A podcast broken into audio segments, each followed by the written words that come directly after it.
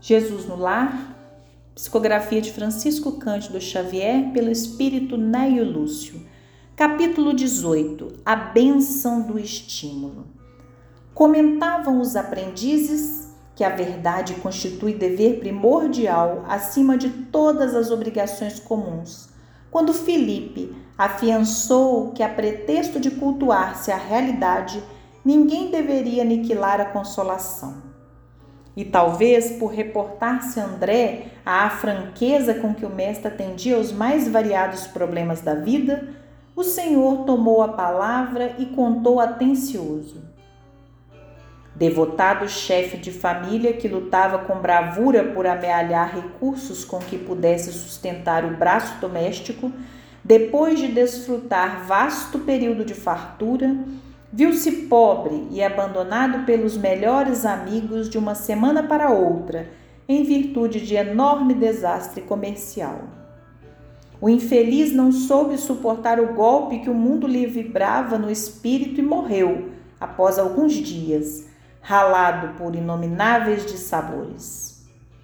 Entregue a si mesma ao pé de seis filhos jovens, a valorosa viúva enxugou o pranto, reuniu os rebentos ao redor de velha mesa que lhes restava e verificou que os moços amargurados pareciam absolutamente vencidos pela tristeza e pelo desânimo. Cercada de tantas lamentações e lágrimas, a senhora meditou, meditou e em seguida dirigiu-se ao interior de onde voltou, sobraçando pequena caixa de madeira, cuidadosamente cerrada, e falou aos rapazes com segurança: Meus filhos, não nos achamos em tamanha miserabilidade. Neste cofre possuímos valioso tesouro que a previdência paternal lhes deixou é fortuna capaz de fazer a nossa felicidade geral. Entretanto, os maiores repósitos do mundo desapareceram quando não se alimentam nas fontes do trabalho honesto e produtivo. Em verdade, o nosso ausente, quando desceu ao repouso, nos empenhou em dívidas pesadas. Todavia, não será justo o esforço para resgatá-las com a preservação de nosso precioso legado? Aproveitemos o tempo melhorando a própria sorte e, se concordam comigo, abriremos a caixa mais tarde, a menos que as exigências do pão se façam insuperáveis.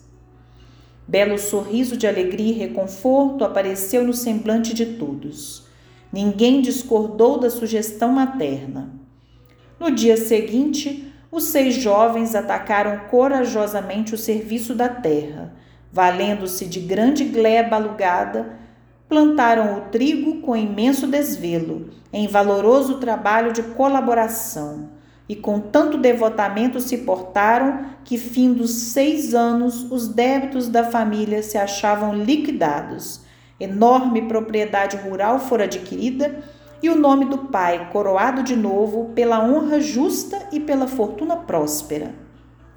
Quando já haviam superado de muitos bens perdidos pelo pai, reuniram-se certa noite com a genitora a fim de conhecerem o legado intacto.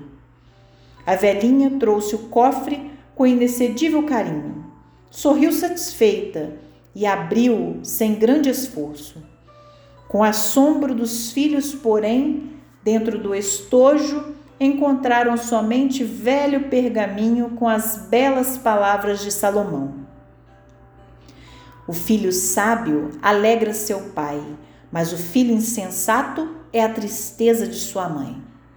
Os tesouros da impiedade de nada aproveitam, contudo, a justiça livra-nos da morte no mal. O Senhor não deixa com fome a alma do justo, entretanto, recusa a fazenda dos ímpios. Aquele que trabalha com mão enganosa empobrece Todavia, a mão dos diligentes enriquece para sempre. Entreolharam-se os rapazes com júbilo indizível e agradeceram a inovidável lição que o carinho materno lhes havia doado. Silenciou o mestre, sob a expressão de contentamento e curiosidade dos discípulos, e, fim da ligeira pausa, terminou sentencioso. Quem classificaria de enganadora e mentirosa esta grande mulher?